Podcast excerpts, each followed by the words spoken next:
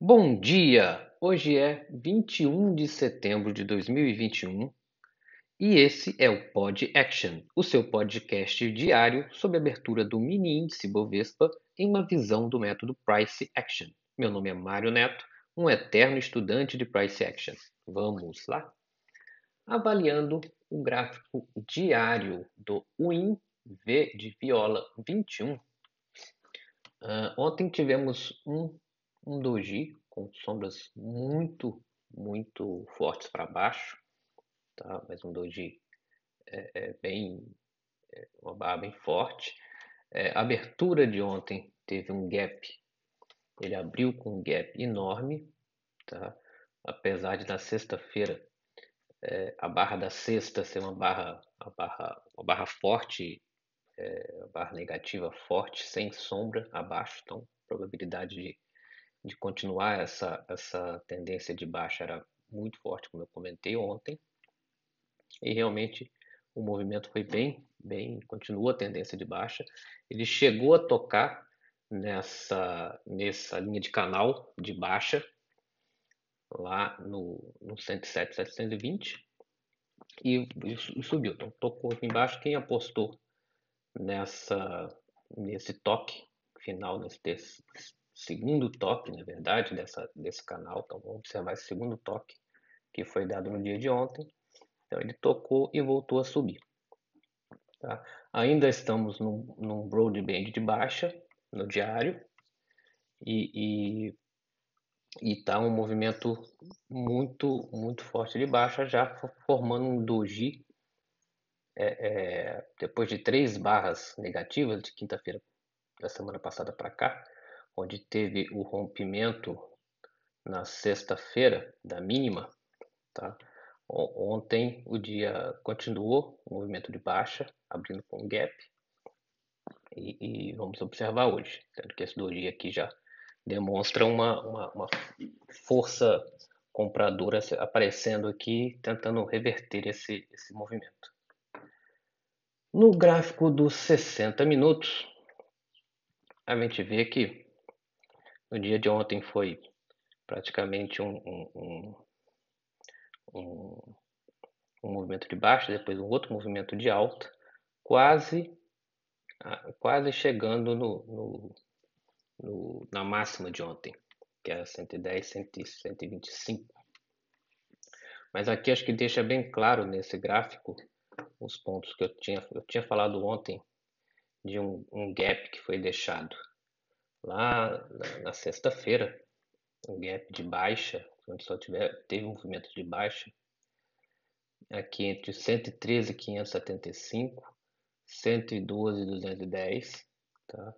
E na abertura de ontem, que ele abriu com um gap enorme, então dois preços muito fortes, 111, 200 e 300 e o 110, 150. Então esses preços aqui, se o se o, se o preço hoje, se o movimento hoje for, for de alta, é, eu ficaria esperto nesses valores, que são pontos de realização, pontos, de, de, de pontos importantes e resistências. Né?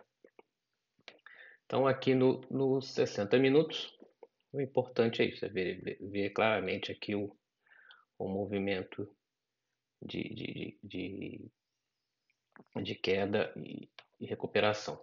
No 15 minutos, a gente já olhando já para o dia de ontem, a gente vê que teve uma queda, né? Lá às 10 e meia da manhã, teve um doji demonstrando que já não tinha mais força para subir, o movimento de baixo era muito forte, e ele veio com, com 10 barras praticamente de venda até estabilizar aqui ao meio-dia mais ou menos. Então amanhã foi de queda total. Depois ele entra numa, numa TR e no final da tarde ele tenta fazer essa recuperação, pegando uma TRzinha no final do dia. É, de atenção aqui. É uma linha de tendência de alta sendo formada desde as 14h30 até o, a barra de fechamento de ontem. Eu acompanharia essa barra na abertura de hoje. E nos cinco minutos, de repente fazendo uma análise bem mais profunda do dia de ontem e dos últimos movimentos, é, eu daria uma atenção naqueles preços que eu comentei no dia de ontem e principalmente aqui nesse movimento que teve é, da tarde de ontem, você vê que o preço é, é brigou bastante, então teve um, um preço aqui no, no 108,900, mais ou menos é um, é um ponto de resistência forte, e os 109,230 mais ou menos também foi um, um outro ponto de resistência que, que os preços brigaram na parte da tarde até romper nos últimos, nos últimos candles da, da tarde. Então, esses seriam os pontos que eu, que eu observaria hoje, tá? os gaps para cima.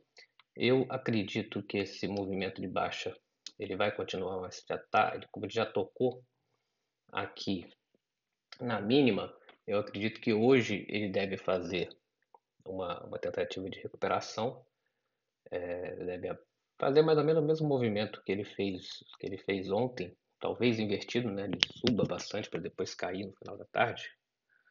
É, mas eu acompanharia esses preços, essas resistências, tá? Dependendo do movimento para que lado que for. O mercado é soberano, então ele que vai decidir para que lado que ele vai. E eu acredito que ele deva subir e depois voltar a cair e fazer algum doji, alguma coisa assim, mas com uma tendência um pouco de alta, muito pouco, mas tentando aqui sair uma recuperação, já que ele já tocou no canal de baixa. Dá para a gente ver aqui no gráfico diário. Do calendário econômico, ontem eu falei errado, tá? Que a licença de construção sai às 9h30, isso vai sair hoje, às 9h30, nos Estados Unidos. E a gente tem um, um discurso aqui da Christine Lagarde, Lagarde, presidente do Banco Central Europeu, às 11h30. É, é são as notícias mais, mais importantes no dia de hoje. É, lembrando que ontem foi feriado no Japão e na China, e existe um, um movimento lá, uma preocupação de calote, que estão dizendo, mas como aqui a gente não analisa notícias, né? Vamos olhar para o preço e ver o que, que ele vai nos dizer. E é isso, pessoal. Bons trades para todos e até amanhã com mais um Pod Action. E só mais uma coisa. 80% das tentativas de rompimento em mercado consolidado tendem a falhar.